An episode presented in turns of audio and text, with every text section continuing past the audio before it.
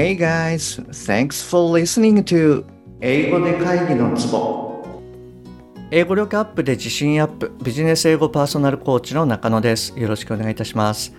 この番組ではネイティブの単なる速い音の塊が理解できて要は何かっていうことがパッと口から出て日々の仕事が楽に楽しくなる。そういった英語力が必要な主にビジネスパーソン向けに配信しております。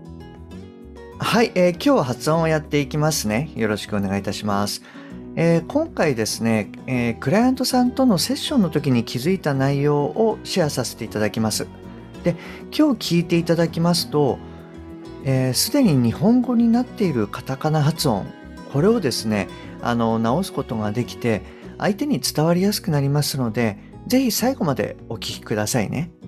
で、今回は S 音になります。まあ割とこうサクッと聞いていただけるかなと思います。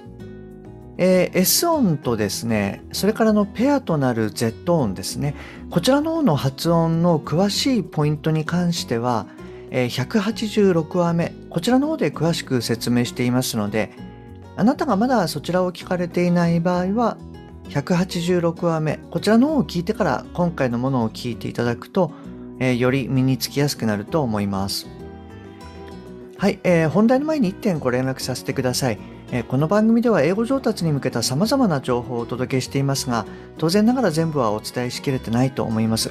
ですので、そういったさらに深い情報は LINE のお友達向けにお伝えしております。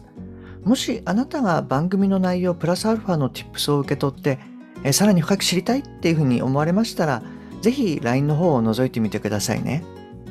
はい、じゃあ本題に入っていきます。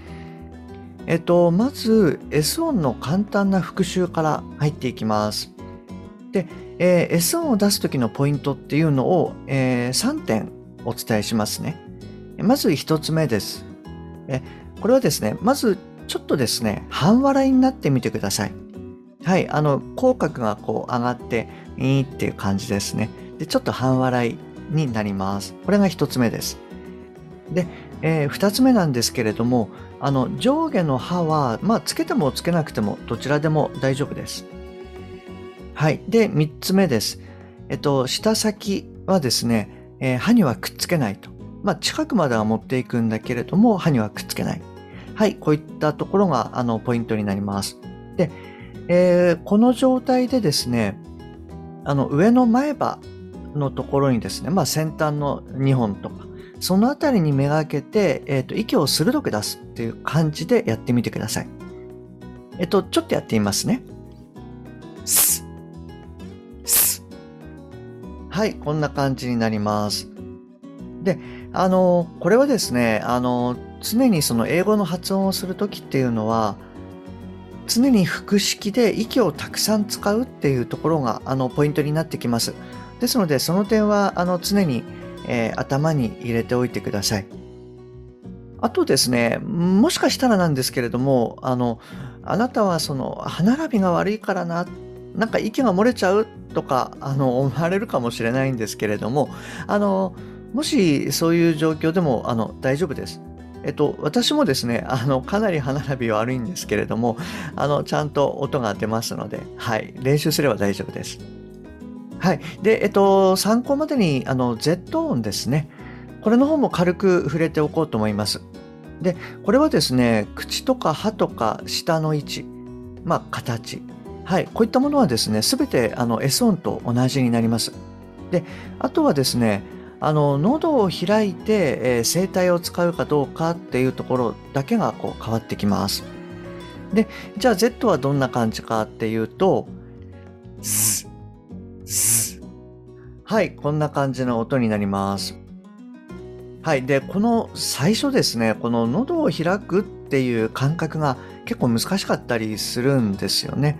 で、そういう時っていうのは、うん、こう、なんかリラックスする、自然と出る、まあそういった時の状況をあの思い浮かべながらやっていただきたいんですけれども、まあ例えばですね、あの、大きなため息をつく。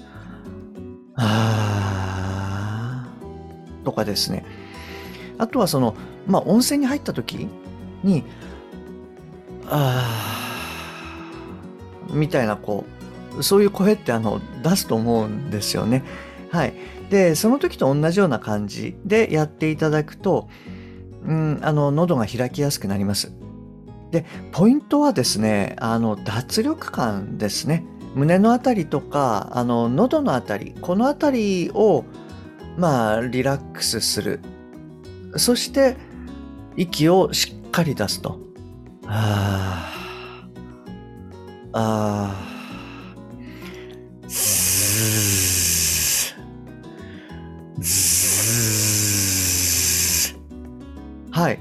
あの、こんな感じでやっていただくと、あの、有声音ですね。これはまあ Z 音だけではなくて、あの、他に有声音っていうのがたくさんあるので、はい、あの、そういったものが出しやすくなります。あの、今まさにこの辺りのところをやっていただいているクライアントさんには、あの、常にセッションの時にですね、温泉に入ってますかみたいなことを聞きながらやっていただくと、あの、出しやすくなるっていうのがあります。はい。あの、あなたもそういう感覚、もしくはあの、お風呂に入ってる時にやっていただくといいかなと思います。すいません。ちょっと長くなっちゃいました。はい。で、えっと、各音素のまあ説明はですね、これぐらいにして、えっと、具体的な内容の方に入っていきますね。で、えっ、と、実はですね、まあ、本来はこの S 音なんだけれども、すっかりこう、カタカナになっちゃってるので、あの、日本語の詩ですね、詩で発音される単語っていうのは、あの、非常に多いです。で、これはですね、あの、英語の、あの、レベルに関係なくですね、どうしても私たち日本人が、まあ、苦手としているところかなと思います。まあ、今回ちょっといろいろある中で、まあ、仕事でよく使われる単語、はい、こういった中からいくつかちょっとピックアップしてみると、例えばですね、えー、システムとか、ディシジョン、えー、アウトソーシング、コンソーシアム、まあ、シーズ、シミュレーション、えー、リテラシー、シンボル。まあ、うん、そうですね。あの、いろいろあるんですけれども、はい、あの、こういったものがこう、挙げられるかなと思います。それで、よくクライアントさんにお伝えしているのが、カタカナになっているしっていう発音。これはですね、かなりの部分が、この本来は S 音になるケースっていうのが多いので、すでに使ってるカタカナに関してはすごいこう、要注意ですよ、気をつけてくださいっていうのをお伝えしてます。はい。なので、ちょっと今回もですね、一つ一つあの確認をしていきたいなと思うんですけれども、えっ、ー、と、まず、えー、システムですけれども、これはシステムではなくて、システムですね。ディシジョンではなくて、ディシジョン。アウトソーシングではなくて、アウトソーシング。シーズではなくて、シーズ。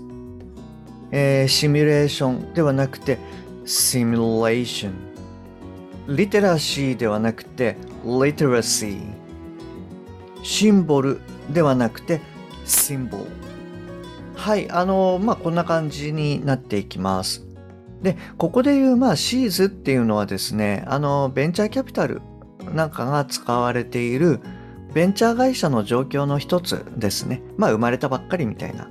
はいそんな感じです。で、今のがですね、あの、日本語でも死、死になってしまっている。それが本来は、す、すっていうあの S の音ですよっていうものなんですけれども、ただ中にはですね、あの、死のままこう発音されるものっていうのもあるんですね。例えば、えー、機械とか、マシーンですね。これはマシーンではなくてマシーン。それから、えー、アメリカの、えー、シカゴですね。これはシカゴではなくてシカゴですね。はい。で、えー、コンソーシアム。これは、えー、コンソーシアムではなくてコンソーシアム。はい。こんな感じの発音になります。まあ、この辺りはですね、まあ、マシーンだったりシカゴの死っていうのはスペルが、えー、CHI なんですよね。で、コンソーシアムの方の C っていうのは TI になると。